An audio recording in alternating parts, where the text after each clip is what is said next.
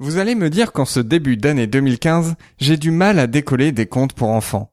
En effet, la semaine dernière, nous avons discuté des contes de Perrault. Et cette semaine, je vous propose d'évoquer Le Petit Prince d'Antoine de Saint-Exupéry. Nous allons voir que ce conte n'est pas uniquement destiné aux enfants, mais aussi aux adultes. Tout commence d'ailleurs avec la dédicace de Saint-Exupéry à son ami Léon Verte. Bonjour et bienvenue sur Batouba. Ensemble, redécouvrons les bases de la culture générale avec enthousiasme et simplicité. Je suis Charlie et je suis là pour vous transmettre mon goût et mon plaisir d'apprendre.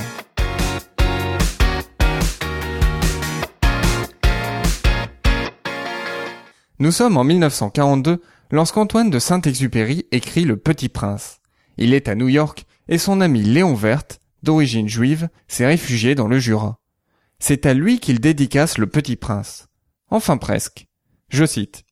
Je demande pardon aux enfants d'avoir dédié ce livre à une grande personne. J'ai une excuse sérieuse. Cette grande personne est le meilleur ami que j'ai au monde. J'ai une autre excuse. Cette grande personne peut tout comprendre, même les livres pour enfants. J'ai une troisième excuse.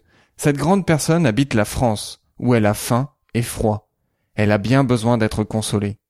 Si toutes ces excuses ne suffisent pas, je veux bien dédier ce livre à l'enfant qu'a été autrefois cette grande personne. Toutes les grandes personnes ont d'abord été des enfants, mais peu d'entre elles s'en souviennent.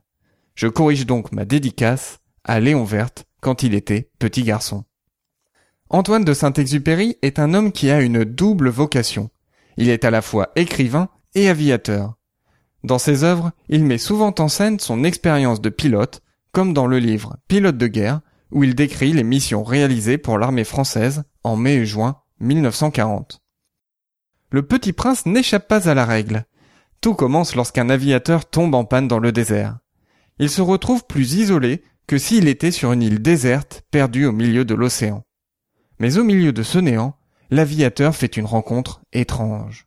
Un petit bonhomme aux cheveux dorés. La première phrase qu'il prononce est peut-être la plus connue.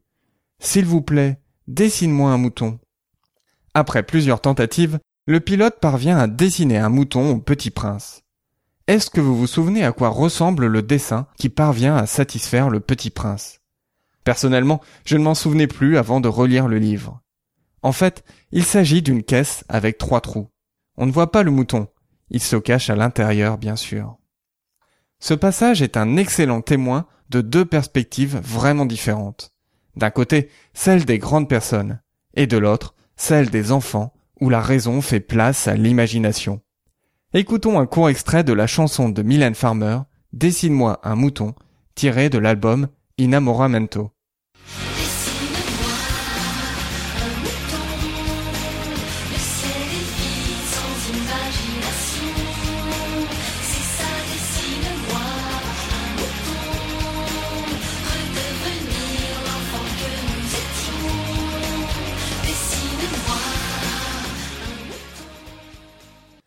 Dans un autre style, ce décalage entre l'enfance et l'âge adulte me fait penser au film Hook ou la revanche du capitaine Crochet.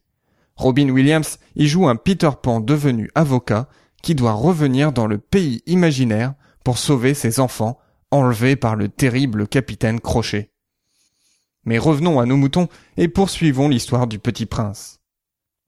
Alors que l'aviateur met tout en œuvre pour réparer son avion, le petit prince raconte ses aventures.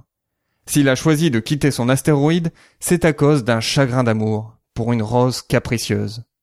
Depuis, son chemin est parsemé de rencontres avec tout un tas de personnalités étranges. Un monarque qui règne. Mais qui règne sur quoi? Bah surtout, voyons. Il rencontre aussi un businessman qui passe son temps à compter les étoiles pour mieux les posséder. Ou encore un géographe qui l'incite à rejoindre la planète Terre. Chaque rencontre est l'objet d'étonnement pour le petit prince. Les grandes personnes sont décidément très bizarres.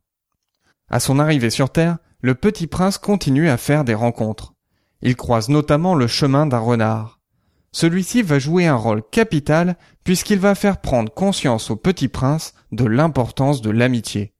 En s'apprivoisant, chaque personne devient unique pour l'autre. Le petit prince comprend ainsi que la rose qu'il a abandonnée sur son astéroïde n'est pas semblable à n'importe quelle rose. Sa rose est unique. Le renard lui délivre alors son secret. On ne voit bien qu'avec le cœur, l'essentiel est invisible pour les yeux. Le conte du Petit Prince est une histoire universelle et intemporelle. Le Petit Prince est d'ailleurs traduit dans plus de 270 langues et dialectes, et c'est l'un des livres les plus vendus au monde. Par exemple, rien qu'en France, Le Petit Prince se vend chaque année à 400 000 exemplaires. J'espère que cet épisode vous aura donné envie de sortir Le Petit Prince de vos armoires. Si vous ne l'avez pas, choisissez une édition représentant les illustrations réalisées par Antoine de Saint-Exupéry. Elles font vraiment partie intégrante de l'univers du Petit Prince. Je vous invite aussi à découvrir la bande-annonce du film Le Petit Prince qui sortira le 7 octobre 2015. Comme d'habitude, vous retrouvez tous les liens sur www.batouba.com slash 77. La semaine prochaine, c'est promis, nous quittons l'univers des contes et nous partons à la rencontre d'un pianiste surdoué. Je vous dis à très bientôt, d'ici là, restez enthousiastes, prenez soin de vous et de ceux qui vous entourent.